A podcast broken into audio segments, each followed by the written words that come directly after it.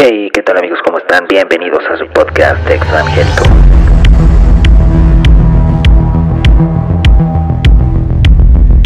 Bienvenidos a su podcast, podcast. Extranjero.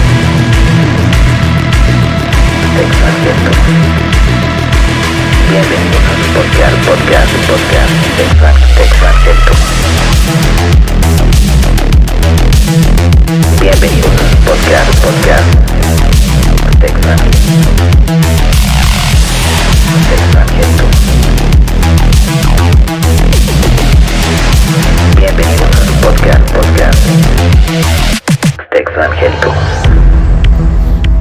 ¿qué tal amigos? ¿Cómo están? Bienvenidos una vez más a su podcast Evangélico. Yo soy Alex Juárez y si escuchan el audio un poquito diferente es porque estamos grabando en una sala distinta, en un espacio distinto, con micrófonos distintos. Eh, el día de hoy tengo la dicha y el honor de que mi señor padre, Alejandro Juárez Senior, esté presente en este podcast. ¿Cómo estás, pa? Bien, aquí, pues aquí con el nervio de punta, ¿Oíste? ¿no? Ante el micrófono, gran micrófono. Buenas noches a todos o buenos días o no sé qué más decir. Hola. Quería ya desde hace rato tener como esta charla contigo porque eh, si hay algo que como que nos, como familia nos, nos ha representado durante mucho tiempo ha sido la, la, la, la iglesia. y este, pero lo que quería tratar contigo es, ah, mi mamá y tú ya llevan como que mucho tiempo fuera de la iglesia. Eh, después de muchos años de haber como servido, de haber estado ahí al frente, de, haber estado al frente de misiones, y, hace poco recordé un título de un libro que creo que tienes por ahí, que es eh, El Jesús que nunca conocí. Y estaba pensando como en ese libro y, y, me sorprende que, que a pesar de, de que ya están como muy fuera de, de- de la iglesia, que no asisten ya desde hace mucho tiempo a una iglesia en forma, eh, me, me llamó mucho la atención, eh, justo como que me brincó el título de ese libro y, y, hay algo que creo que para empezar que me gustaría como preguntarte y es cómo, cómo es que, que tú, eh, no sé si puedas hablar por mi mamá, pero por lo menos tú llegas como a, como a esa conclusión o a esa, pues esta onda de de pronto decir, como que ir a la iglesia no es parte central o algo necesario. Bueno, lo que pasa es que en el tiempo pues, te vas dando cuenta que, o no te vas dando cuenta, sino que vas, te vas tropezando con la iglesia y no con la congregación. Porque si bien es cierto que hay mucha, mucho correteo detrás de la Biblia y la quieren como desmenuzar y desmentir y, y- desmembrar y no sé cuántos otros términos ahí le avientan, en una especie como de búsqueda para justificar a veces ciertas, ciertas fugas, ¿verdad? Como que me quiero fugar, pero me da pena o me da miedo. Pero te encuentras que la, la así sencillamente que la, que la, Biblia te habla de, de congregarte. Cuando la congregación viene siendo una especie de, de reunión entre gente que se conoce, que tienen una, una comunidad porque hay algo en común, no sé si uno derive del otro. Y por otro lado, pues se, se, se- maneja el, asunto de la iglesia. Y entonces, pues en el tiempo vas viendo que la iglesia se va desvinculando de la comunidad y lo que más le importa a la iglesia es la iglesia y no la misma comunidad. O que la comunidad sea el elemento nutriente de la iglesia. No sé si hablemos más adelante de ese asunto. Pero por eso es que, en mi caso, la iglesia como concepto, como concepto actual de iglesia, de institución y eso, pues no me llama la atención. A mí me gusta ir a la iglesia o a la comu o al culto, ¿no? Porque ahí te reúnes con la gente que conoces y con la que tienes cosas en común, como es lo como debería ser la iglesia. No, no, no es, bueno, no sé, pero lo que más bien es como, porque decías como que ya como institución, como que no, como que no ya no, no, atrae, como que no, por lo menos para ti, incluso para mí, como que ya no tiene chiste. Yo, yo o sea, recuerdo que durante mucho tiempo, pues, mi mamá y tú estuvieron pues, años, ¿no? Sirviendo, que habrá sido desde el 90, 90 y algo, 92. desde 1992, Dios santo. Este, y pues te veía a ti en grupos de alabanza, fueron pastores de jóvenes, a mi mamá estuvo en un chorro de mujeres, estuvieron de misiones, pastoreando, o sea, vaya, estuvieron muy activos.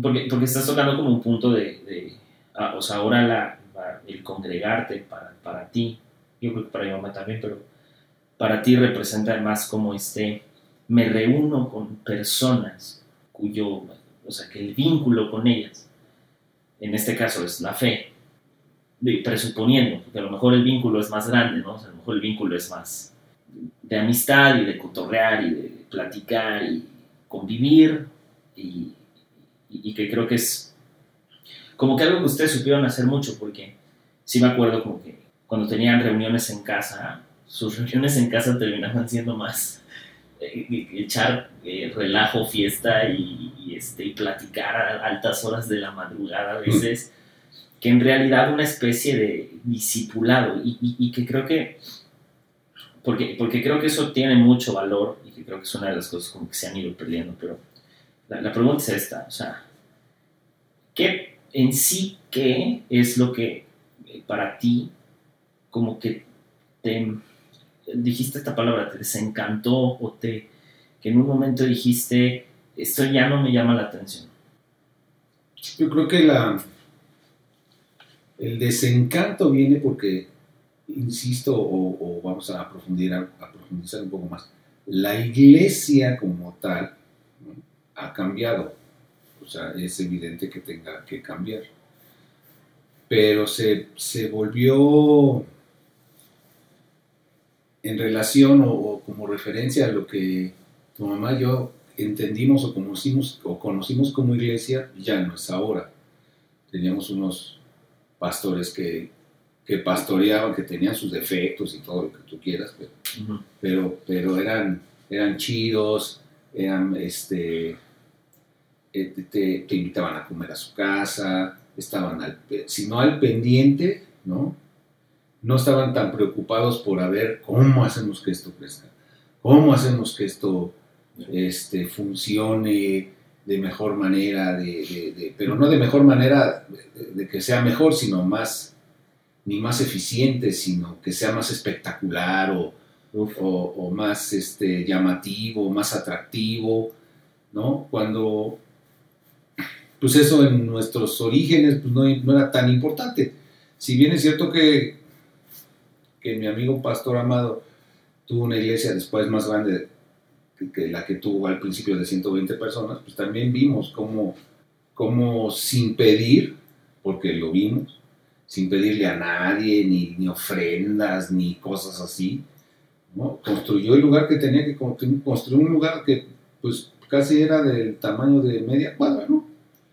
Y le llegaban de Estados Unidos dinero, yo no sé, pero nosotros nunca, nunca jamás supimos ni vimos ni oímos que se levantara la voz para pedir dinero, por ejemplo, ¿no? Yo recuerdo ah, que estaba muy chico, pero yo recuerdo que sí, o sea, el pastor Amado, hasta donde tengo entendido, nunca levantó una ofrenda especial para el lugar. nunca. Y, y- y tampoco me tocó verlo como con este rollo, ¿no? De, vamos, de las primicias, porque, No, no, porque, nada. porque era, era algo, que eso era algo muy, muy curioso de, de la forma de pastorear de Amado, ¿no? Eh, que, que justo era esta, este, me acuerdo que tú, tú decías algo, ¿no? Que era, el pastor Amado es, era, era muy, a veces muy malo para predicar, pero muy, no importa, Era muy malo para predicar, pero muy bueno para pastorear. O sea, era, era un excelente pastor, aunque no era el mejor predicador de la iglesia. Sí, no era, no era el predicador, era, era, el, este, era el pastor. Él predica, cuando predicaba, predicaba del amor, del, del, del amor de Dios, eh, ¿sí? Y la este, gracia. y la gracia y todo eso, pero, pero no era una persona, si bien era una persona preparada, una persona elocuente, digamos, o, o que se hubiera preparado para estar frente a los escenarios, ¿no? Y, y aventarse unos speeches así que digas tú, ah, chispas, ¿no? no, no, era alguien bien sencillo, bien tranqui, y que realmente amaba a Dios y, y te- tú hablabas con él y pasaban dos cosas, o terminabas llorando o terminabas en el piso, ¿no? Pero digamos que contra lo que hoy se cree, él era una persona que tenía un gran amor por Dios. Y lo reflejaba en lo que hacía y en lo que decía. Entonces, pues nosotros crecimos afortunadamente con alguien que, que- además no era un fanático, ¿no? Porque, por ejemplo, él era alguien que te podía decir, tú tienes que, por ejemplo, un día nos dijo, un día me dijo, tú no dejes que nadie te imponga manos. Le dije, "Ah, chispas. Dice, porque no cualquiera puede imponer manos, ¿no? Y después por ahí se- hubo prácticas de que te imponían manos hasta en el metro, ¿no? Entonces, sí, o sea, era muy, muy fuerte. Entonces eran enseñanzas así muy, que no eran de un pastor común, ¿no? Eran de alguien que estaba como consciente, como realista en función de, de cómo operaba la Biblia, por ejemplo, lo que se decía en la Biblia, o te decía, este, tú tienes que, que juzgar, como dice la palabra, la conducta del pastor. Eh, Ningún pastor se atreve a decirte eso, ¿no? Porque Claro. significa ponerlo en, en- en la mira de cómo se porta, cómo se conduce, cómo actúa en función de la palabra, ¿no? Entonces él decía, tienes que hacer eso, o sea, no puedes andar por la vida ahí como, como, como burro sin mecate, pues, o como, ahora sí que como oveja sin pastor, ¿no? Aunque tengas pastor, pues sí. Claro, y, es- eso, eso es algo, algo que me acuerdo mucho de ese tiempo viviendo en Cuernavaca, que fue cuando estabas con el, estaban con el pastor Amado, a quien, digo, en el, en el, yo, yo le atribuyo como una, si- sin llegar como al extremo, pero sí le atribuyo que hay una, como, o, que fue un factor muy importante para el crecimiento, creo yo, de, espiritual de todos, o sea, de toda la familia, porque eh, como que como que siempre esa, esa enseñanza como tan centrada en Jesús, porque eh, eso, eso sí tenía, que era una, o sea, la mayoría de su enseñanza está centrada en Jesús, en Jesucristo, en Jesucristo, en, eh, y, y- y que creo que cuando, que eso se vio reflejado después, o sea, se vio reflejado cuando ustedes pastorearon jóvenes, pero también se vio reflejado y, y que esta es la etapa como que como la que quería entrar porque eh, estabas hablando como crecimos pero sobre todo ustedes crecieron en una iglesia donde el pastorado era un pastorado sano o sea era un pastorado que no veía por los suyos sino que sí veía por todos o sea como que digamos que es como lo que para, para muchos ahorita es como que así debería ser el pastorado, ¿no? Y que ha sido, ha cambiado con el tiempo. Pero después hubo como, como una etapa, que me acuerdo, después de Cuernavaca, que ahí pastorearon jóvenes y pasaron un montón de cosas. Y, pero yo, recuerdo que hubo como un momento en el que ya no estábamos en Cuernavaca, sino que de pronto llegamos a una iglesia donde, donde todo era como muy rabaquish, o sea que todo era como muy espiritualmente muy intenso, eh, una, eh, yo creo de corte un poco más pentecostal, o sea, eh, mucho hablar en lenguas, pero era como, como de manera masiva, que, que fue comunidad cristiana en México, pero no sé si, o para ti, el hecho de haber recibido como este pastorado esta enseñanza, o más bien este cuidado pastoral más tranquilo, y más tranquilo me refiero sin ninguna pretensión de mostrar eh, no sé, hacer show, como decías, este tipo de cosas. Cuando llegamos a comunidad, no sé si para ti o para mi mamá fue como, fue un golpe, o fue como que se acoplaron, o como que, que- por- porque sí fue un brinco muy grande. Bueno, pues sí, ciertamente fue un brinco grande, pero pues eso, nosotros, yo tenía la idea de que pues era lo mismo, es decir, este, se tenían las mismas intenciones o los mismos intereses de estar preocupado por porque se predicara el evangelio, etcétera, etcétera, ¿no? Y entonces, pues, lo, lo único que sí, pues, en lugar de que hubiera 120 personas, pues ahora había 500 o 600, o, ¿sí? Sí, Pero en esencia, para mí, tendría que haber sido lo mismo, ¿no? Que poco a poco te- fue, fue, fuimos siendo expuestos a una, a unas tendencias, digamos así, un poco más agresivas en cuanto al manejo del, del digamos que había un manejo más institucional. Sin embargo, bueno, pues yo siempre he creído que la esencia de la, de la iglesia, por ponerle ese nombre, pues está muy bien delimitado en la Biblia. Que nosotros echamos a perder es otra. Entonces, cuando llegamos a una iglesia más grande, pues te encuentras que- con problemas más grandes, evidentemente, eh, o los mismos problemas, pero más aumentados, ¿no? sí. O sea, hay problemas más, e- más problemas de tipo económico o problemas de, de control, de, de- como de procedimientos, vamos a llamarlo así, como de procesos, hay más desorden, ¿sí? Y este, pero, pero lo más, todo eso se puede pasar.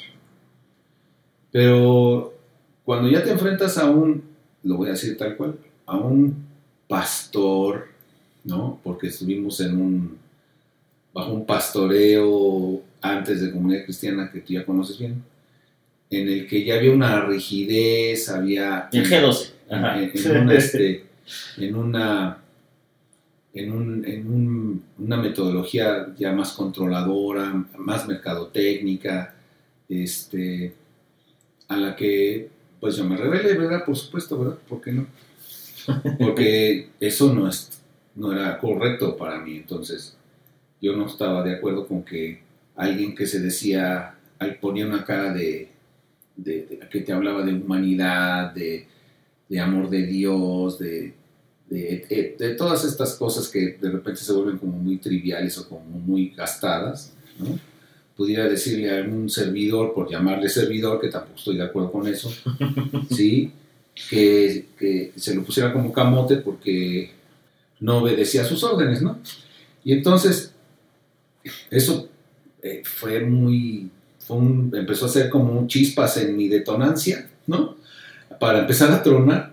Y yo decía, pues este cuate, ¿qué le pasa? O sea, pues no, pues ni que, que fuera aquí, pues para mí, como lo voy a decir como yo lo digo, pues este es un vil gato de Dios, pues ¿qué le ocurre, no?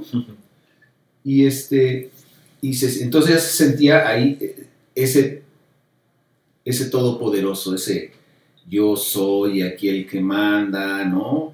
Y como que y yo lo percibí así como que empezaban a salir ahí sus complejos de inferioridad, ¿no? Porque a lo mejor no tenía una buena autoridad en su casa o veto a saber, ¿no? Digo, por decir algo, ¿no?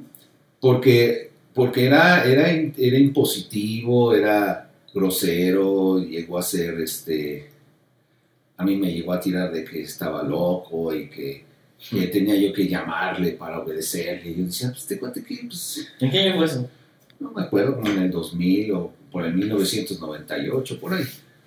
Y, y lo, lo- lo curioso es que estos como modelos impositivos que, que dices, eh, o sea, hoy son como más comunes y, y además no solo son más comunes, sino que, que pues escalan. O sea, lo- lo- a mí lo que se me hace curioso es como, y que tú y yo lo hemos platicado, va, o sea, de, de- de cómo, con qué cíclico, o sea, esta, esta historia de, de como que la, las iglesias pequeñas, las iglesias grandes y luego las mega iglesias y pasando por liderazgos y pastorados como muy tóxicos a eh, gente que otra vez cuestiona estos pastorados tóxicos y regresa otra vez al principio original como del pastorado, ¿no?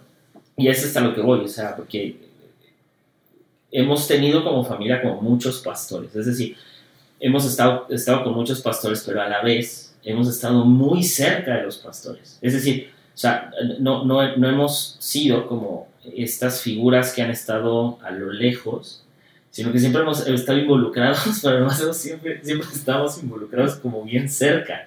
O sea, al, punto de, bueno, te acordarás, ¿no? Un pastor eh, llegaba a la casa después de la reunión de domingo, literalmente con su familia, a refugiarse y se quedaban dormidos en nuestra casa hasta en la noche, ¿no? Mi mamá platicaba con la esposa de este pastor, sus hijos jugaban ahí en la casa y, y teníamos como, como que estas dinámicas de siempre, siempre, siempre estar en distintas circunstancias y en distintos como tiempos cerca de los pastores. ¿Y, y a qué voy con esta pregunta? Es como, para ti, más allá de la, de, de la premisa bíblica del pastorado, o el ejemplo y la analogía que se hace el pastor y las ovejas, pero para ti en esencia, porque lo has sido, ¿qué es ser pastor? Yo pienso que, yo creo que lo que dice la Biblia acerca del pastor es, es, es, es lo cierto, ¿no? Sin, eh, sin, embargo, pareciera ser que el pastor pues no entiende esa, o sea, eh, bueno, me voy a regresar a la pregunta. Para mí ser pastor es alguien que está, vamos a decirlo así, eh, llamado o ha sido invitado para que no sea, no suene a llamado. a propósito. Ha sido, sí, sí, porque si no luego se desatan los demonios. Y este, entonces como que ha sido invitado de, de, de, por parte de Dios, ¿no? porque se considera que la persona tiene una cualidad para poder guiar. O, o y, y, enseñar ¿no? a las personas cómo relacionarse con Dios. O sea, el pastor no debe enseñarte cómo leer la Biblia, tiene que enseñarte a relacionarte con Dios. Entonces, uno de los primeros problemas que nos encontramos pues, es que los mismos pastores no entendemos eso. ¿no? O sea, el pastor no llega a entender la profundidad o la importancia o, o de ser un, una persona que tiene que se hace cargo voluntaria o involuntariamente de otro grupo de personas, ¿no? Por las cuales debería, como dice la misma Biblia, dar su vida. ¿no? Pero lo que se prefiere, entonces, para mí ese es el pastor, es alguien que como mi amigo llamado Pastor Amado, estaba pendiente, o sea, de, de, de era alguien que, que él, él, no salía al, al, al, púlpito ahí a los aplausos, sino, ¿no? Lo voy a poner como ejemplo para que veamos que es un pastor para mí. Era alguien que estaba en la puerta. Sí. O sea, viendo quién entraba y quién salía. Y por supuesto que como siempre estaba en la puerta, inmediatamente se daba cuenta de quién era nuevo ahí. Claro. O sea, y estaba, eh, a, a, la hora de la reunión, estaba paseándose por los pasillos ahí entre las personas, se paraba en una esquina, se, y estaba vigilando. O sea, estaba viendo si alguien tenía una necesidad, por ejemplo, de, a lo mejor estaba llorando por lo que estaba diciendo el predicado en ese momento, o, o estaba vigilando y además orando, andaba paseándose por los pasillos. O sea, él estaba siendo responsable de su de la gente. De su gente. Sí. ¿no? Y a la hora que salías, ahí estaba también. Y es decir, él conocía, ¿no?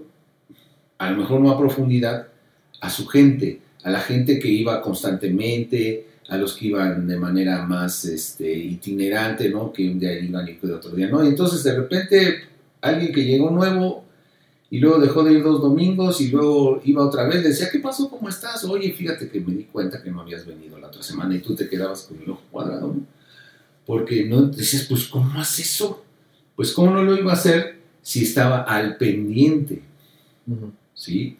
Y no, no, no, este, y era alguien a quien si tú necesitabas hablar con él, él te decía, nos vemos a tal hora, no era una especie de disponibilidad automática, él hacia su, tenía su vida personal, pero en el, en el momento que tú necesitabas, él estaba ahí.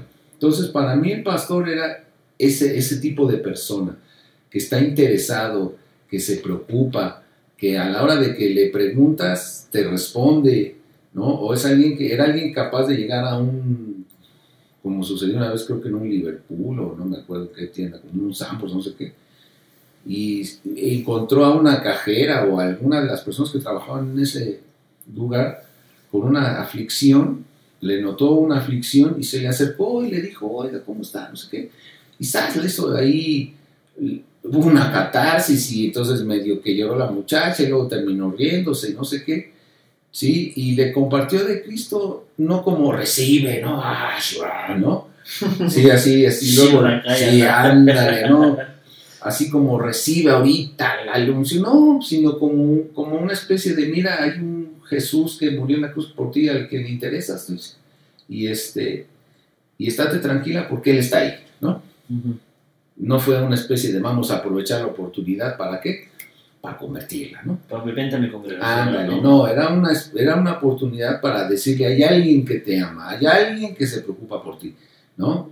Y aunque tú no lo creas, y lo que tú quieres. Entonces, para mí ese es como el, el, el ejemplo mm, eh, muy claro y muy profundo en mi vida de lo que es un, ser un pastor. ¿Por qué de pronto, después de haber, insisto, servido durante mucho tiempo, haber servido a, ahora sí, la institución, pero también haber servido a, Dios? ¿Por qué, por, qué, por qué de pronto fue como un basta ya? fue un. o sea, ¿cómo, ¿cómo llegan a esa. O sea, mi tú, ese ya estuvo bueno? Pues no fue una especie de basta ya, o sea, no es que día te despiertes y digas, ah, ya, ¿no? Si lo pienso un instante, diría yo que fue un proceso de degradación, un proceso de. y, tal vez hasta inconsciente, de desgaste, o sea, de, de desencanto, hasta que terminas diciendo, bueno, no terminas un día, dices, pues hoy ya no voy, ¿no? Nosotros servimos mucho tiempo en la iglesia porque creíamos fervientemente que, y lo sigo creyendo, que servir a Dios es una, un, es- suena así como sketch, ¿no? Porque no encuentro una palabra así, Romántico. es sí, como romántico, pero es, es, es chido, o sea, es padre servir, ¿no? Cuando tu corazón está, cuando tus, cuando digo corazón quiero poner, cuando tus intereses y tus sentidos y tus están centrados realmente en, en ayudar a que la gente conozca, ¿no? Cosas que nosotros conocemos, o sea, porque no podemos negar que Dios existe, o sea, a lo mejor hay gente que va a decir, no, es que comprueba lo que no sé qué tanto, pues tú compruébame que no existe y ya, ¿no? Y entonces ya me convences. Hay una, hay una, ju- justo lo que decías, hay una frase, Mircea Eliade, que él dice que todo, todo aquello que pertenece a la fe es, es verdadero hasta en tanto se demuestre lo contrario, pero por el hecho de pertenecer a la fe es cierto, o sea, es- y, él- y él a lo que se refiere es justo lo que estás diciendo, o sea, esta parte de yo, de hemos visto, no es eh, alguien me contó, Ah, sí, nosotros hemos, hemos, hemos visto, hemos experimentado, pero por otro lado, eh, también ha habido como una, un, un alto grado en nosotros de responsabilidad propia, es decir, am, justo ahorita hablabas como del desencanto y, y el otro día estábamos platicando eh, sobre esta idea del propósito, ¿no? Dios tiene un gran propósito para ti, Dios tiene un plan para ti, eh, que se repite mucho en la iglesia, y se repite mucho en, en- en- en los púlpitos, ¿no? De Dios tiene un plan para ti, eh, y el plan de Dios se va a cumplir en la iglesia, ¿no? O sea, el, el plan que Dios tiene para ti se va a cumplir siempre y cuando asistas a esta iglesia, ¿no? Siempre y cuando estés dentro de la iglesia. Y mejor que una vez tú dijiste esto, como que, que llega un punto en el que, en que- el que das tanto de tu vida, no a Dios, sino a la iglesia, a la institución. Y, y me acuerdo, tu- tu- tus palabras fue algo así como que de pronto volteas a ver a Dios y le dices, ¿y luego?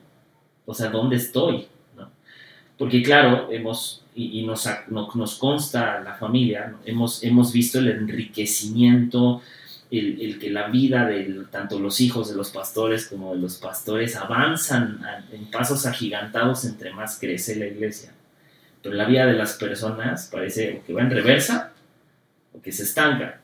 ¿A qué voy con, con esto? Es, es como, ha- hablabas de esta como degradación, ¿no? De que se va degradando. Y la pregunta es como, ¿tú crees que esta degradación le, o sea, le, le, pasa a todos? ¿O, o, o, o porque hay unos que sí y otros que no? Porque yo creo que nos pasa a todos, o a la mayoría, pero en nuestro caso, o en mi caso, como yo tenía una idea, yo siempre he tenido ideas como contrarias a lo que muchos pastores, o muchos líderes, o mucha gente de las iglesias que están en el famoso liderazgo, Y luego dicen que porque soy como soy. manejan, manejan este, conceptos que conceptos, ideas, mecanismos y con los que yo nunca estaré de acuerdo. ¿no? O sea, como, como insisto, como re- regresando un poco al- a lo que decía el pastor Amado, que me decía, tienes, ti- o sea, en pocas palabras, él me decía, tú tienes que estar alerta, o sea, de que nadie quiera pasarse contigo de, ¿no? de, de este, de la raya. Es decir, tienes que estar con los ojos abiertos, con los sentidos atentos. Cuando me dijo, tú juzga lo que hace el pastor, no significa que emitas un juicio, significa que veas lo que está haciendo, o sea, no de manera ciega o de manera tonta, por decir, este, quiero retirar la palabra tonta, sino de manera como incondicional o de manera este, inconsciente. Yo siempre he dicho, y, aquí Alejandro vas a repetirlo si sí o si no, yo siempre he dicho que el cristianismo en su esencia, en su pureza, en, su, en sus núcleos, es para, gente, es para personas inteligentes Para, para gente pensante. para gente pensar. Porque la misma Biblia te reta, o sea, se le tira mucho a la, a la- iglesia, no sé qué, ¿no? Sin embargo, la Biblia te dice, el- en, en los proverbios, el primer proverbio, si no me equivoco, el primero y el segundo habla de la inteligencia, ¿no? Habla de que seas inteligente, De sabiduría, de la sabiduría. de- eh, pero obvio la sabiduría, pues es un asunto de inteligencia, Sí, no es un sí, sí, asunto de, de, ay, ya soy sabio, ¿no? Este, Habla de alguien que piensa, ¿no? Que, que- que es consecuente, ¿no? Además. Sí, o sea, que, que- no, no nada más está eh, expuesto a los dichos de alguien y tú te los crees. Entonces yo aprendí a que todo lo que decía alguien ahí, si yo soy una persona inteligente, debo, ¿por qué voy a dejar de hacer lo que hago? ¿O por qué voy a dejar de decir lo que digo? Nada más porque este cuate lo está, me está invitando, ¿no? ¿No? A que yo actúe o diga eh, de cierta manera porque no sé si a él convenga, sé. Que yo pague mi butaca, dice. ¿sí? Ay, hoy no, ¿no? Entonces, yo siempre he sido como rebelde ante, ante ese tipo de... que en esos momentos eran fáciles para mí manejar, porque además pues tenía menos edad, eh, eh, tenía más fortaleza, tenía ganas de luchar este, contra, no, no una lucha frontal, ¿no? Sino, ándale, pues di lo que quieras, ¿no? Porque si bien es cierto, todos tenemos la capacidad de decir tonterías, todos las tenemos. Pues las personas que están al frente deberían ser ciertamente más preparadas porque estás ahí y tienes que decirle la verdad a las personas. No inventarte un choro mareador Claro. y que la gente salga ahí, sí, aleluya, gloria a Dios". Y yo me quedaba luego a veces y decía, pero pues, ¿qué, que, ¿pero qué dijo, no? ¿Pero qué dijo este cuate? O sea, estás, por ejemplo, un- voy por poner un ejemplo, alguien una vez invitó a un pastor, no me acuerdo de dónde, Sudamérica, ¿El de Brasil? algo así, Ya. que ni lo conocí. Y entonces tuvo una reunión, se, se reunió el domingo, le invitaron ahí a predicar y entonces de repente habló de, no sé qué, éxodo y una de las personas que iba a nuestra reunión en casa de repente este, nos reunimos con ella el fin de semana y dijo, no hombre, es que estuvo bien raro, dice, porque empezó a pedir dinero, porque eso fue lo que pasó, empezó Sí. a pedir dinero Y entonces habló no sé de qué, de Éxodo, y de repente ya había unos pájaros inmiscuidos ahí en la predicación. Entonces dice, ya no entendía lo que estaba pasando. Y, y, este, y, y entonces la pregunta fue, ¿y tú le soltaste dinero? No, no, pues ¿cómo va a soltar dinero Claro. si lo que me estaba diciendo no cuadraba con nada, ¿no? Sin embargo, evidentemente hubo gente que sí soltó sus prendas, o sea, Claro. de, de, de, este, de la impresión que se llevó, porque, porque los, los pastores o los líderes invitaban a otros líderes que los consideraban mayores que ellos y entonces los anunciaban con bombos y platillos. Y entonces como mi pastor está de acuerdo, pues yo también. Y eso es un error. Entonces, todos esos golpes, ¿no? todas esas constantes, porque empezó a ser ya una constante, yo ya me empecé a dar cuenta de que era una constante el hecho de, de, de- de invitar a gente y, y- y promover y no sé qué y no sé cuánto. Entonces eso a mí me hizo consciente y me desencantó. Y claro que mucha gente está desencantada, ustedes en sus podcasts lo han visto, eh, eh, pero hay gente que no lo acepta. Es decir, tiene miedo de, posiblemente, de, de reconocer que evidentemente lo que está pasando, por lo menos a nivel personal, que eso es lo que uno tiene que hacer, a nivel personal decir, esto ya no me está conviniendo, ya no me está sirviendo, ya no me está No me es útil para no la me- vida, ¿no? no me nutre, ¿no? Ya no eh, eh, empezó a, ya no había espacios, por ejemplo, para, para nosotros de, de poder eh, servir, como se decía, ¿no? Contribuir. De, de- de poder contribuir, de, de- de estar en la acción, porque a mí me ha gustado estar en la acción. Un día no me preguntaron, "¿Y te- ¿por qué te gusta estar en la alabanza? Entonces alguien decía, no, es que es lo máximo, es servir a Dios. Exaltar el nombre de Dios. Y guau, guau, guau, y no sé qué tanto. Y a mí me decían, ¿y tú por qué? Porque a mí me gusta pues tocar el bajo, ¿verdad? O tocar la guitarra. Cualquiera de las dos que fueran. Porque eso me gusta, esa es la verdad. Claro. O sea, a mí me gustaba tocar la guitarra y estar en el conjunto, ¿no? Y por supuesto me gustaba alabar a Dios y lo que tú quieres, pero tu gusto en realidad era estar ahí porque te gusta tocar los tambores. Pues esa es la verdad. Sí, sí, sí. ¿no? No, no vas a estar ahí este, con tu bajo, ¿verdad? Tum, tum, tum, tum, tum, odiándolo, ¿no? Solo porque amas a Dios, pues eso es una que tontería. también, que también entra esta, y, y que tú y yo lo vimos, ¿no? No me acuerdo quién se lo escuchamos alguna vez, pero esta onda de, de no, no, no todos sirven en donde quieren, ¿no? Sino sirven en donde se necesita. Y creo que se ha jugado muchísimo con esa, con, esa premisa, porque ahorita tú lo decías, o sea, yo, yo quiero servir en lo, que, en, lo, en lo que sé que soy bueno y además en lo que me gusta, porque el, el problema creo yo ahora es que ante, ante el ejemplo del amor sacrificial de Jesucristo, pues ahora, ahora todos, ¿no? Eh, tenemos que ser, hacer ese sacrificio como Jesucristo. Y, y hay una frase que tú dices eh, que me, que me encanta, que es, yo no soy Jesucristo. Pues no. O sea, yo no me tengo por qué sacrificar. Y, y que, y, que, y, a lo mejor suena muy controversial en su momento, pero el, el, el fondo de esa frase, o el fondo de ese, de, de ese dicho que nosotros tenemos, eh, y, no sé si recuerdas, que hubo, hubo- hubo un tiempo en el que yo, eh, junto con ustedes, pues estu- estuvimos pastoreando, y que cambiamos como toda la estructura, en lugar de llamarles servidores a la gente que estaba apoyándonos, los llamamos colaboradores Colaboradores. eh, y que fue algo que incluso tú me enseñaste en, en el sentido de los manuales de procesos y de procedimientos, la diferencia entre alguien que sirve y alguien que colabora, o sea, en la semántica, en el fondo, y no solo eso, sino que además, eh, como muchas cosas en las que hemos como coincidido en ideas, eh, y, y- y justo eso, ¿no? Me- me- o sea, decías esto de, de- que a veces la gente como que no quiere reconocer que, que está desencantada y, y que ahorita lo dijiste, ¿no? Que pues tiene que ser un asunto primero personal, ¿no? De decir, como que enfrentar la realidad y decir, chale, o sea, esto ya no me, ya no me, o sea, no, no es que te satisfaga, sino es como que ya, o, una de dos, o ya estoy perdiendo tiempo, o qué estoy haciendo, porque si ya no estoy a gusto, pero a la gente se le enseñó que si no va a la iglesia, pues prácticamente está como que Condenada. condenada, ¿no? Y, y, y a, y a qué voy con esto? Hay algunas cosas que yo nunca te he visto hacer y, y- y eso me sorprende. O sea, que sé que las haces, pero yo no te he visto hacer.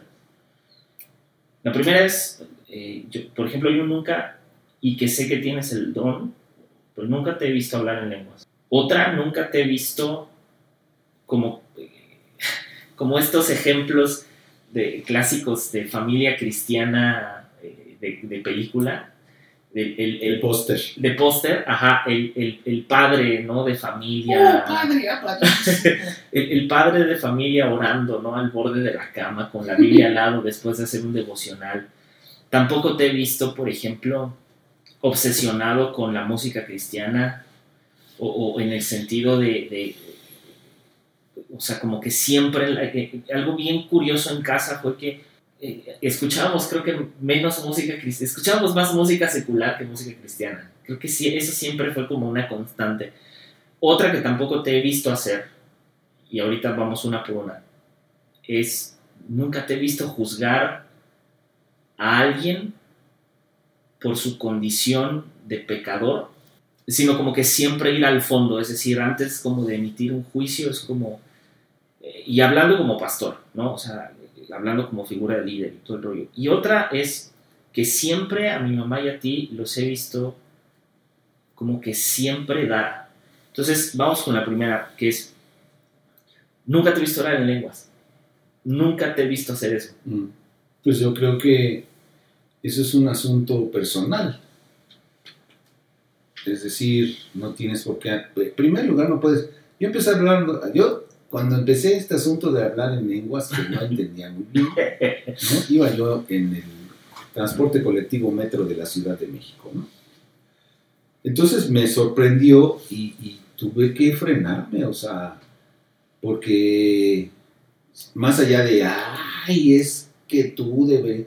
No, no, no, o sea, era un asunto personal y, y entonces yo no me imaginaba hablando en lenguas en el metro, ¿verdad? Porque de por sí hay mucho loco en el metro y luego otro más, pues no, no sé, no se iba a ver, ¿no? Y, y y hay muchos factores que personales, a lo mejor de, de- de vergüenza, de, de- en ese momento, ¿no? Sí, sí, sí. de wow, qué oso voy a hacer, etcétera, etcétera, ¿no? Porque, pero además es algo que no comprendía. Pero para mí eso es un asunto personal. El orar es un asunto personal, ¿no? El, el- el orar en lenguas o el orar en, en tu lengua natal o lo que tú quieras, ¿no? Eh, yo he entendido que ese es un asunto personal, personal. Íntimo. ¿no? Si, si lo haces, y, y que si lo haces hablando, que si lo haces callado, que si lo haces con los ojos, que si lo haces con los pies, que si... Sí, sí, sí.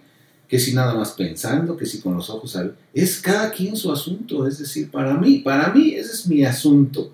Mi relación con Dios es algo que no hemos entendido, que mi relación con Dios es mi asunto personal con Él. ¿No? Si lo estoy haciendo mal y a la hora de las cuentas, como dicen por ahí, pues ya me salió mal, pues ya me salió mal, ni modo, ¿no?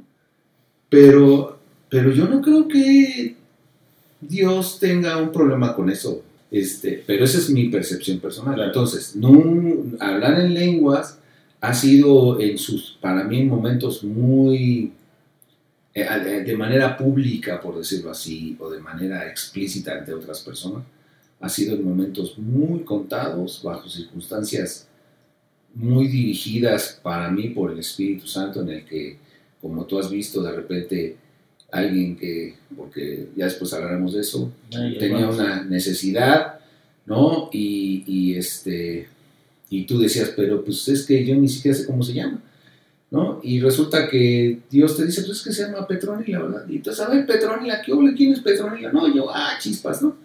Entonces han sido en momentos así muy, muy contados en los que de manera pública lo hago, ¿no? Porque evidentemente llega un momento en que no sabes qué decir. Claro. Entonces, entendemos o creemos que el Espíritu Santo te lleva a hablar en lenguas porque tú no sabes qué decir, ¿no?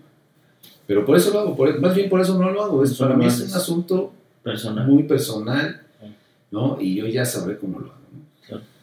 Sí, pero- y, y justo, justo esa, esa parte, porque al final del día es, una, es un viaje personal, o sea, es, es- es una relación personal independientemente de todos los factores de religión que tenemos, pero es una, es una, es un, es un asunto personal y que, y que creo que parte de ese desencanto también es una cosa personal. O sea, tú hablabas, ¿no? De que no hay, de pronto la iglesia dejó de generar estos espacios por volverse a lo mejor muy extremo institucional y, y, y ah, yo lo he dicho aquí en el podcast, o sea, como que parece ser que otra vez estamos como en esta espiral, ¿no? Donde eh, tú y yo lo platicamos, ¿no? De, de que hay, hay estas llamadas como mega iglesias, tarde o temprano, pues el hecho de que sean mega iglesias lo hace más complejo y que pues tarde o temprano administrativamente de algún lado va a tronar, ¿no? Va a tronar. Va a tronar. O sea, digo, tú has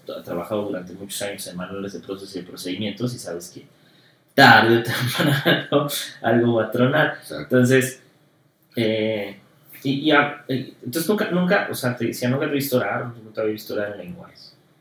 Entonces, la parte creo que del, ju- del juicio, todos al final hemos juzgado a alguien, pero, pero creo que siempre ha sido como muy, muy amoroso. eh, ¿Cuál era la segunda pregunta? justo esa la de, la, la de- No, son cuatro. la del juicio, o sea, de que nunca te he visto como que juzgues a nadie, siendo tú como en esa figura pastoral, ¿no? O esa figura de, predicarle a alguien. Que nunca te he visto hacerlo, de verdad, nunca, nunca te he visto. Tampoco he visto, por ejemplo, que tu, que tu eje, justo por ese juicio, que tu eje sea la parte del pecado, sino que siempre tu, tu eje ha sido, eh, eh, o sea, Jesucristo viene a morir por ti, como ves, ¿no? Entonces, volviendo al, al título del libro, es que es ese, ese Jesús que nunca conocí. Ya lo he platicado contigo, o sea, a mí el cristianismo me toca de rebote por ustedes, o sea, eh, y que no es, no, es, no es queja ni es nada, ¿no? Ya lo sabes, o sea, pero me toca de rebote. Me toca vivirlo desde muy chiquito, seis años de edad, metido en campamentos de jóvenes y bla, bla, bla, y ustedes pastoreando. y nunca distante, que eso, eso la verdad me sorprende porque hay muchos pastores que por dedicarle tiempo a su ministerio, muchos líderes que por, por querer, sabes, así empujar su liderazgo y su ministerio se desafanan bien duro de la familia. Y jamás, ¿no? Siempre involucrado, este, siendo durante un par de años, a lo mejor tres años, ¿no? Este, pues parte, no activa, pero sí presente de campamentos de jóvenes que, que fueron pues un, una- un referente muy grande cuando ustedes están pastoreando, pero todo esto me lleva al, al- justo al, al título de este libro, que es eso de Jesús que nunca conocí. Y curiosamente, a mí me toca como que enfrentarme a la, a la realidad de Jesucristo no hace muchos años. O sea, como que entendía quién es Jesucristo y murió por mis pecados, pero también vivía con un temor muy grande de, de, de la idea del pecado y de todo esto hasta que tú sabes este último proceso que he tenido estos últimos tres o un par de años. Y decíamos hace rato, o decías hace rato, nos ha sido evidente Jesucristo Sí. en muchos sentidos.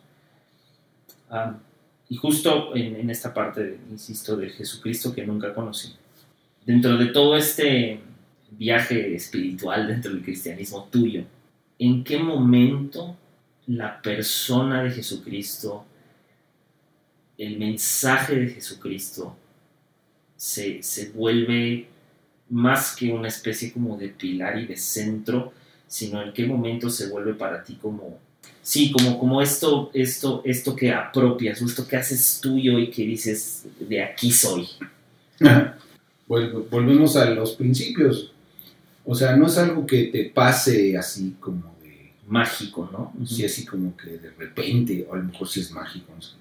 Pero no es un impacto así que dices tú, "Ay, ¿no?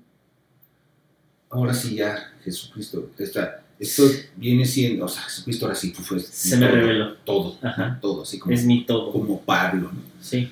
No, yo creo que es, es un, insisto y repito, es un proceso de, o sea, es un, es un asunto de, insisto, de, de tu diario, ¿no? Y no diario, o sea, como de que hoy, hoy voy a buscar a Jesucristo, no. Yo algún día se los dije y tal vez lo prediqué en algún momento y dije, el ser cristiano es un asunto como ser mexicano. alguien eh, eh, escuchaba yo en, en- o, o ser argentino, o ser peruano, o lo que tú quieras, ¿no?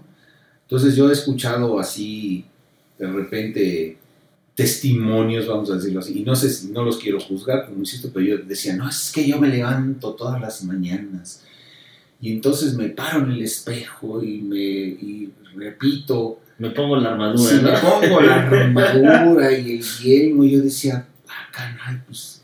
y Entonces, alguna vez alguien de ahí surgió porque alguien me preguntó si yo hacía eso y le digo, pues es que no, digo, pues es como si alguien me preguntara y, y yo me levantara en la mañana y me viera en, en el espejo y pusiera el himno nacional para ratificar que soy mexicano, o sea, pues yo no hago eso, ¿no?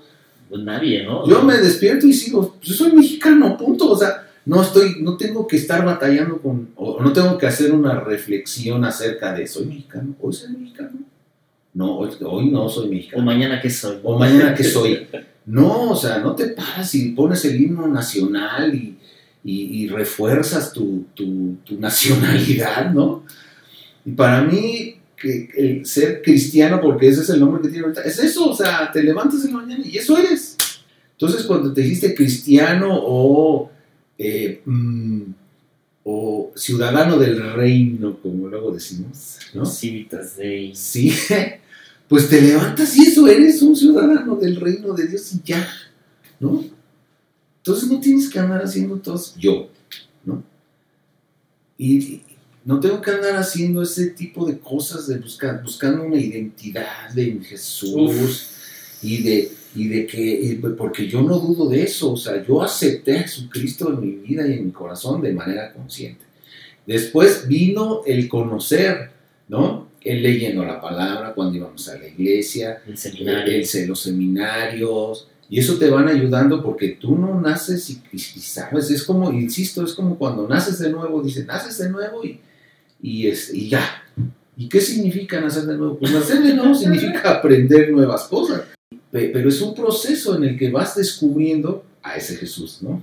A mí me gusta más el Jesús que ya resucitó y que está, en las, que está esperándote allá y, y, y no tengo que estar batallando con eso. El problema es que luego batallamos con eso. Sí. Queremos humanizarlo, queremos manejarlo, queremos dominarlo, queremos este, entenderlo, ¿sí? Y, y- este, queremos respuestas y no nos damos el chance de, de reflexionar en él como, como él. O sea, no podemos creer que Jesús sea el Hijo de Dios porque somos muy limitados. Pero cuando tú crees y estás consciente de dónde estás metido, ¿sí? Dios se revela, o sea, en tu familia, con tus amigos, ¿sí? En lo que haces en tu trabajo, ¿no? Te vas siendo sensible a cosas que no eras sensible antes, de repente te pasan cosas, porque seguramente muchos hemos estado ahí, te pasan cosas que, que son inexplicables, ¿no? Y le estamos buscando una onda científica, ¿no? Y, este, y, en lugar de aceptar que hay un poder y que Jesús está ahí y que, que- y que dio su vida por ti, Como que siempre, siempre que tenemos estas conversaciones, como que mi mamá y tú tienen como una. Más allá de posturas, que no son posturas, sino es. O sea, tienen una fe convicción. es una, o sea, tienen convicciones como muy firmes, pero que no son convicciones, o sea, son firmes, pero no son convicciones que rayan en, en, en esta, en esta sin razón, Pues no. de- en la predicadera, que eso es otra de las cosas que a mí me sorprende de ustedes, que pueden estar conviviendo con personas que no son cristianas y jamás les predican. No. O sea, esa es una de las cosas que yo aprendí de ustedes y que valoro mucho de no soltar esta predicadera en lugares donde pues, ni te están, no te invitan a predicar, ¿no? Ah, y, para- y- y algo que, como que siempre, siempre que tenemos como conversaciones, que a mí también me sorprende, por ejemplo, la, la- el grado de fe de mi mamá en estos últimos años, donde la fe de mi mamá se resume a una frase que es Jesus loves me. O sea, Háganle Jesús me quieran. ama y háganle como la quieran. como quieran. Y, y, y, y el eje de mi mamá es ese. Es el, ese. eje, el eje de fe de mi mamá es Jesús me es ama nada, punto. y, y no hay más, ¿no? Y, y ahorita decías, o sea, de estas, estas convicciones formadas y que es muy curioso porque no están formadas nada más a través de la letra, siempre que, que- que- que platicamos, es, es muy, muy padre como recordar literalmente dónde hemos estado y, y- y cosas que hemos visto más allá como del plano espiritual, sino que hemos visto suceder a través de la intención, del hecho de, de decir prácticamente, pues, ¿qué hubiera hecho Jesús, no? Como por ejemplo Valle de Chalco, que es uno creo que de los episodios de vida cristiana más fuertes que hemos tenido. Ir y predicar a una de las zonas más peligrosas del país. En ese momento era la zona más pobre del En, país. en ese momento la zona más pobre del país, donde había, eh, que era a veces eh, meterte a un barrio bravo, donde de pronto la, la gente con la que íbamos te decían, este, "Mi- mira, don Alex, ¿no? O sea, ve ese brother que trae la bicicleta, que va en una bicicleta y que trae una bicicleta arriba se la acaba de robar, ¿no? De pronto, ay, vamos a ver a fulanito tal que acaba de salir del ceferezo por secuestro. Entonces, Ujú. sí, de, ¿what? Que, el, que el cristiano común no está acostumbrado a estas cosas. O sea, el cristiano de a, de, de a pie de domingo de iglesia no está acostumbrado a ver esto. No. Eh, y, y so- y creo que de los que conocemos, solamente Justin y Ángela Jaquid, que van y se la rifan a uno de los pueblos aquí en Jalisco, pero, pero yo, yo recuerdo que gente en ese entonces de la iglesia le entraba pues medio con dinero, pero no le entraban ahí, y nosotros sí.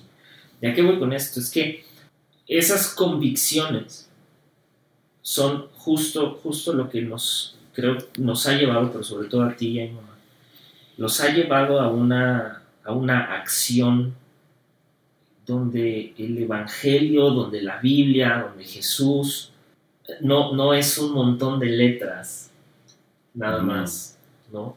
Y hoy, y hoy en día, y, y justo estaba pensando eso, por eso quería platicar contigo, además, y, y por eso la parte del Jesús, del Jesús que nunca conocí, porque este Jesús es un Jesús, desde mi perspectiva, que mucha gente, muchos jóvenes no conocen, que es este David López, un amigo que es pastor, eh, que he platicado con él, él tiene una frase que me mata, y siempre que la reflexiono es como me, explota la cabeza, y es, o sea, Jesús es el Cristo, pero el Cristo eh, eh, no se limita a Jesús, es decir, el- que nosotros tenemos esta posibilidad de seguir estas, este camino, ¿no?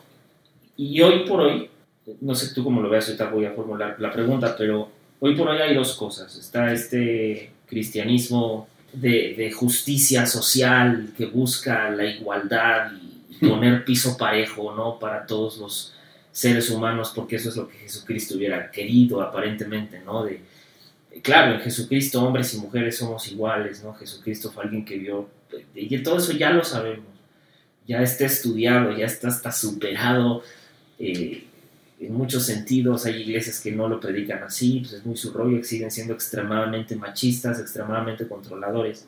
Y hace, hace, hace poco alguien me preguntó como, ok, Alex, ya no vas a la iglesia, pero sigues siendo cristiano. Y, y mi respuesta fue, probablemente no en tu definición de cristiano, o sea, pero sí en, en, en el hecho de que cada vez que aprendo algo nuevo, no necesariamente en, en, algún libro de un nuevo predicador o en algún nuevo libro de teología, sino cada vez que reflexiono en una enseñanza de Jesucristo, de, así de pronto, algo nuevo sucede o, o hay algo ahí como que se revela en tu carácter y que dices, chin, tengo que cambiar esto. ¿Y a qué voy con esto? Es, nos, nosotros como familia, pero sobre todo tú y mi mamá han visto, no han oído, no han eh, solamente escuchado del púlpito, han visto, y más allá de milagros, han visto la transformación en muchas personas.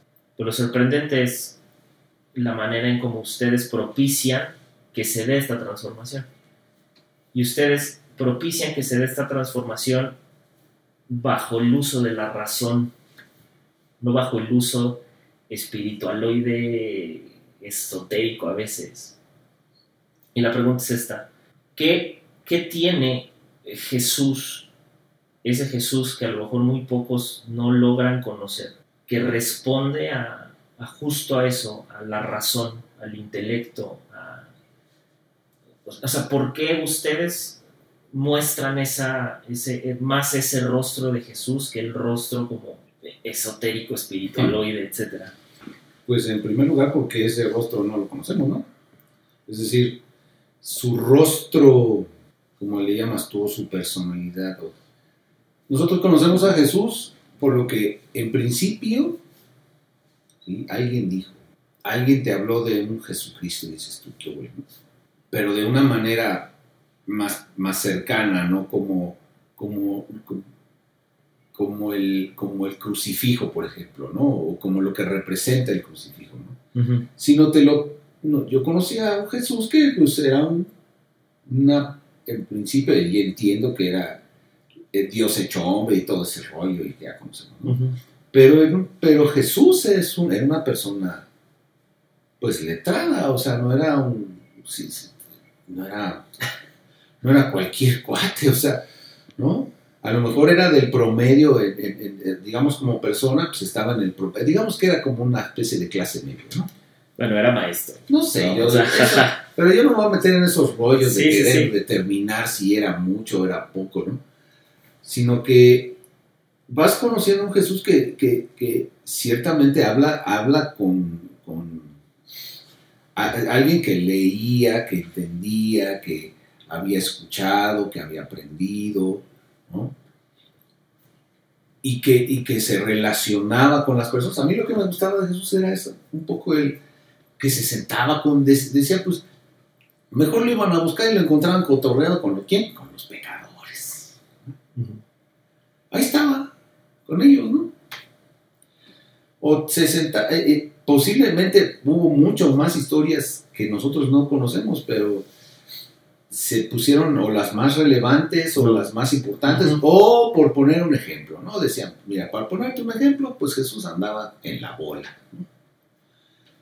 Este, ahí cotorreando y, y se sentaba ahí con los, no sé si se sentaba con los del mercado o se sentaba con los de las tabernas o se sentaba con, no, no, no andaba, por ejemplo, no andaba con los fariseos, que se supone deberían ser así como los con los que uno debería estar, ¿no? O sea, dices tú, pues es que Jesús debería haber andado con eso, ¿no?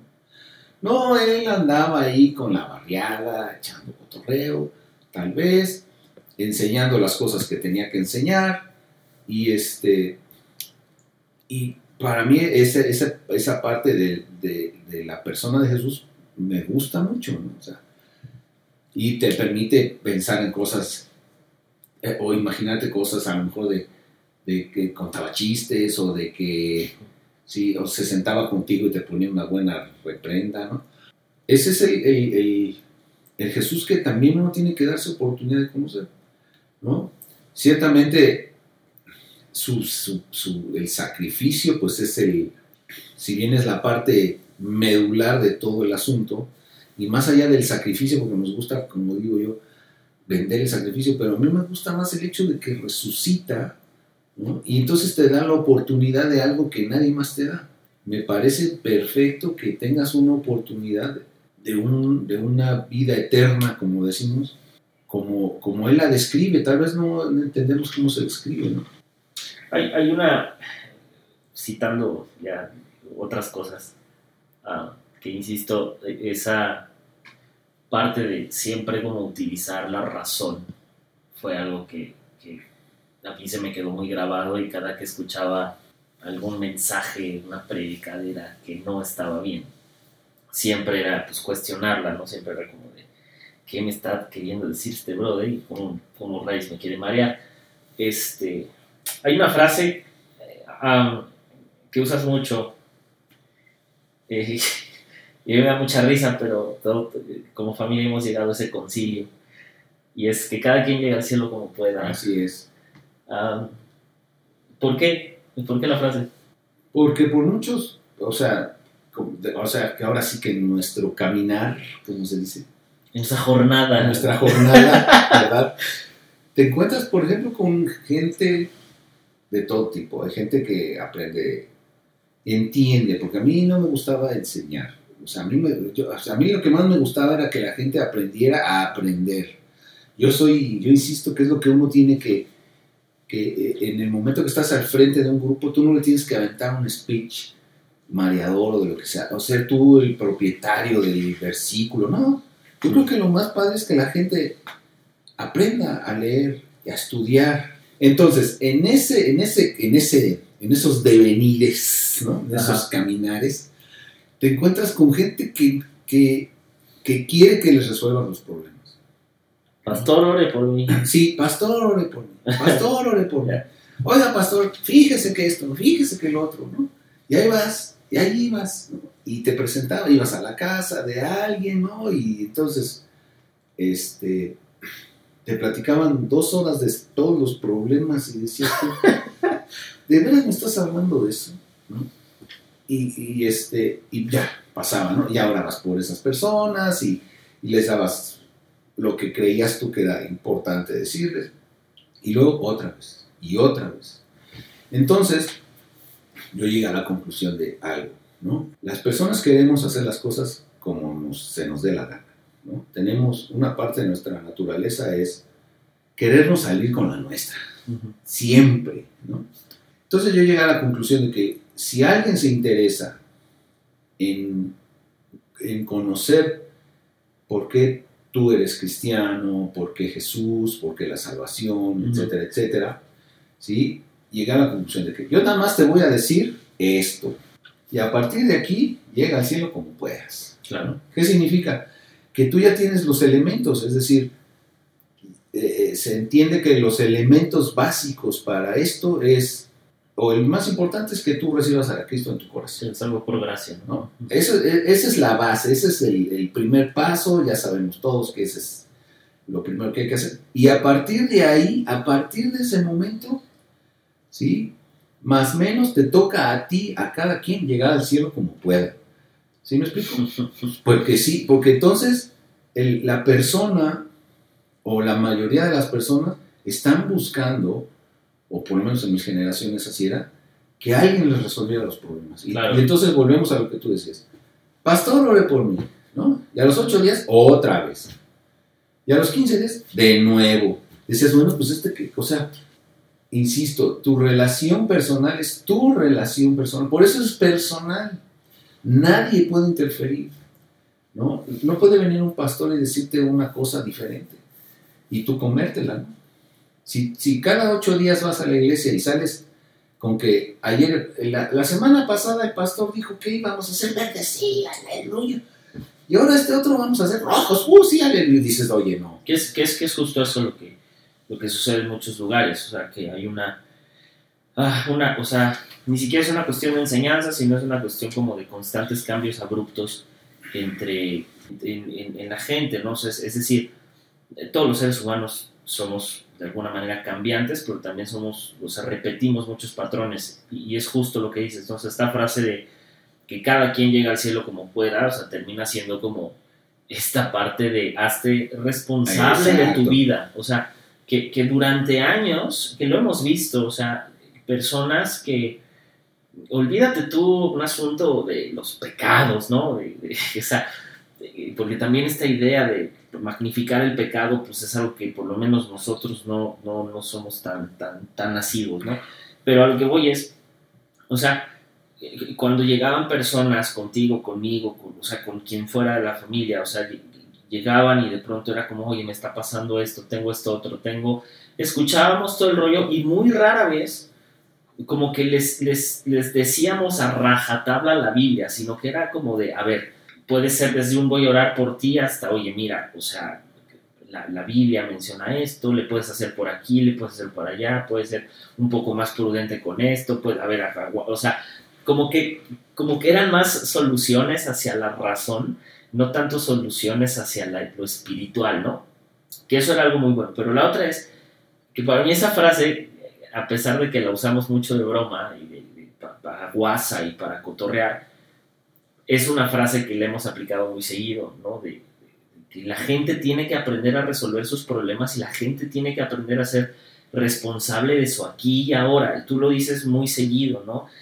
Claro, podemos pensar que hay una eternidad y creemos, ¿no? O sea, la la mayoría de los cristianos creen que hay una eternidad y la fregada, pero, pero tú siempre has sido y has recalcado mucho de que las enseñanzas son en el aquí y en el ahora. O sea, no puedes, no, no, más allá de una cosa eh, como de, de que Dios necesita que tú seas, eh, o que cambies ciertas actitudes, es como, tus actitudes son pésimas, brother, cámbialas, ¿no? O sea, Pues sí. cámbialas, porque, porque ya ni siquiera es un tema de cristiandad, sino es un tema de razón, es un, es un, es un tema de, evidentemente, maltratar a tu esposa no está bien. Ah, eso, eh, ese es el ejemplo que yo quería poner. Ajá, o sea, ¿qué enseñanza se necesita? ¿O cuántos seminarios se necesitan? ¿O cuántos ¿Cuántos congresos, no? ¿Cuántos congresos y cuántas se necesitan para que alguien entienda que, es más, ni siquiera necesitas ser cristiano, o sea, para decir que tienes que amar a tu esposa y tratarla como vaso frágil que suena muy romántico, ¿no? Que, que la, la- la enseñanza en realidad es, vato, o sea, no O te sea, pases con tu esposa, o sea, ¿no? ¿Qué, qué, qué necesitas? O sea, ¿de veras necesitas que alguien ore por ti para que no le pongas una, o que trates mal a tu esposa? Claro, que le grites en Sí. público, que le claro. O sea, de veras se necesita eso, ¿no? Eh, este, y todo ese tipo de enseñanzas, o sea, o sea, por eso decía, hay cosas que no necesitan interpretación, ¿no? Pero no nos convienen. Entonces, ¿qué se necesita de veras una enseñanza para eso? ¿Qué, qué se necesita una cuestión espiritual, como estamos tocando el tema entre lo racional y lo, y lo espiritual. lo espiritual. ¿no? Las cosas del espíritu son del espíritu. Y que luego ni las entendemos, Y por, además, por ¿no? O supuesto sea, que no las entendemos, Claro. porque nuestro espíritu está encerrado en esta carne, ¿no? Y la carne es la que maltrata a la esposa. Pues la carne es- maltrata- la sí. carne es débil y yo, Y yo más. más. decía, ¿no? Entonces, no se necesita, ¿no? Una, una espiritualidad para muchas cosas que la Biblia enseña. Lo que uno busca es salirse, pues, insisto. ¿Cómo le hago? Ahora sí, ¿cómo espiritualmente busco? Le hago el Sí, ramversé claro. para yo poder eh, prácticamente seguir maltratando a mi esposa y, y- y salir librado en el intento. y- y que lo, lo- lo- lo hemos visto, o sea, hemos, hemos, hemos, o más bien, o sea, se, ha- se ha sabido y lo hemos visto que hay enseñanzas que es, que, que, que, o sea, olvídate tú versículos sacados de contexto, o sea, enseñanzas completas de manipulación hacia las personas, de, si tú, si- o sea, si, si, si, si tú das el 10, Dios te va a dar el 200%, si estás hablando, o sea, que- como que todas estas cosas que en realidad, tú, tú lo has dicho muy bien, o sea, son, son principios de sentido común. De, de, de la sociedad debería de funcionar así, que, que, ok, entendemos que nuestros contextos de, no sé, personas de clase media y ta, ta, ta, pero es muy curioso, ¿no? Y lo platicamos también el otro día, ¿no? De la, la, la cosa esta de, hablando de espiritualidad y razón, ¿no? De que ahora se necesitan eventos de hombres para reafirmar la, La hombría. la hombría, ¿no? Y, y- y dices, pero, o sea, no, no, Pues no, no, no, no te basta con el hecho de, de cambiar tus propios pensamientos y de, o sea, de, de hacer una profunda reflexión de decir, chale, le estoy regando, o en su defecto, ¿no? Ya, si, si olvídense a lo mejor, ¿no? De las eh, enseñanzas bíblicas, ve, ve a terapia, ¿no? o sea, no sé, ese tipo de cosas, pero justo, justo por eso quería tocar esa parte de la frase, ¿no? Porque esa frase de que cada quien llega al cielo como pueda al final del día, nosotros la, la hemos entendido como la gente se tiene que hacer cargo de su propia vida. La gente es, no, es, no es tonta, la gente es inteligente. El problema es que es necia. Entonces, eh, Porque quieres que, o sea, que cada quien llegue al cielo como pueda, significa que, que tú tienes que buscar tu manera. ¿no? O sea, no puedes pensar que quien lidere a tu iglesia o te va a llevar al cielo. O sea, lo más seguro es que no te lleve, o sea, más bien te va a dejar aquí. Es tú, o sea, tú tienes que buscar una manera. Hay algo que no se nos olvida, ¿no? Y es que, que es la parte que te ayuda y no sabemos manejar. Si yo quiero realmente agradar a Dios, realmente lo quiero. agradar. Se supone que Dios es superior en tu, en- ahora sí que en tu organigrama familiar, pues ahora Dios ocupa el primer lugar. sí. Si realmente entendemos o queremos agradar a Dios, todo lo demás se hace más fácil. Eso es algo que se nos olvida o que yo por lo menos entiendo mejor. Por lo menos para mí es mejor así entender que si yo trato de agradarlo a Él, ¿no? lo demás no me va a fallar. Sí. O, o sea, a lo mejor sí me va a fallar. Pero me, me resulta más fácil, o sea. Y aquí entonces entra ese, ese, ese, esa- ese, ese binomio espiritual, racional, Ujú. ¿no? La parte del binomio espiritual es el yo quiero agradar a Dios a alguien que nunca he visto Que no sé qué onda, ¿no? Ajá. y que además ni siquiera necesito saber, ¿no? Yo creo que Él está ahí, ¿no? Y que nos ha dado y que lo que tú quieras. Pero Él nos, él nos pone como mayordomos y la idea de, no nos gusta ser mayordomos, y la idea de la mayordomía es quitarte el peso a ti, ¿no? Es el decir, esta no es tu bronca, o sea, tú nomás haces esto como un buen mayordomo. Haz lo que te toca. Queremos, por ejemplo, Dios, no sé, o sea, Dios dame una promoción en el trabajo, ¿no? Y, y Dios, o sea, es como... Y Dios te ve en tu cama a las 12 del día y dice, ¿cuándo quieres que o- te o- la o- dé? O llegas, o llegas todos los días tarde, ¿no? Exacto. o no, o, o- o- o sea, te, te dicen que hagas algo y respondes mal, o incluso, o sea, a lo mejor esa promoción, ¿no?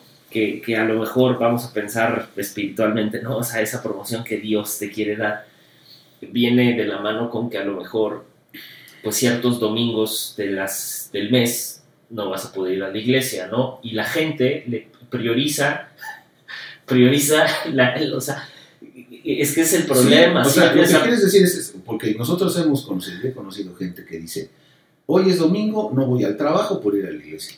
Y entonces lo corren del trabajo. y es la cosa más Y irresponsable del tú mundo. dices, pero ¿cómo crees que...? Claro, Porque el problema es que, que nos, hacen, nos han hecho creer que Dios se va a enojar porque no vas a la iglesia. las cosas de Dios, o sea, es, que es como que no, pon, pon primero a Dios, ¿no? Y, y- pero poner primero a Dios, que no hemos entendido, no es poner a la iglesia primero. Exacto. O sea, la iglesia y Dios son dos entes Son separados. dos cosas Son dos cosas diferentes. O- Otra de las frases que, que de pronto eh, utiliza, us- utilizas o utiliza mi mamá, etcétera, que fue de, de yo ya renuncié a Satanás. Te voy a denunciar a la fe. te, voy, te voy a denunciar a la fe padre. Este, pero esa, esa frase de, de renunció a Satanás, me acuerdo que surgió en un momento como muy espontáneo, que fue como que se quedó, y que, que, que son de estas cosas como que uno no entiende y que al final cuando lo piensa, es justo, pues, volvemos a la parte que cada quien llega al cielo como pueda, y es esta parte de el yo renuncio a Satanás, es este tipo de cosas, es el, el- el hecho de decir, espérate, voy a renunciar a aquello que me está haciendo mal, no porque la Biblia me lo dice nada más, Es que la Biblia no es que te lo diga, la Biblia te ¿Sabes? lo te enseña. lo enseña, O sea, la Biblia te dice, es que tú eres así, ajá, ¿no? o sea, Y a partir de o, puede ser así, o sea, y a partir, pues claro, es que en general, claro, eh, bueno, sí, o sea, hay cosas, las cosas que no eres, las lees y, y, pe- y- pero puedes llegar a hacerlas, ¿no? pero las, cosas- pero las pasas como por alto. Las Claro. cosas que eres, porque como bien dice la Biblia, es un espejo donde te reflejas, Sí. te habla de cosas que realmente eres. Y entonces cuando tú dices, ching, pues sí soy así, ni modo", ¿no? Y tampoco vas a tomar una actitud de, ay, ya, ya no lo voy a hacer.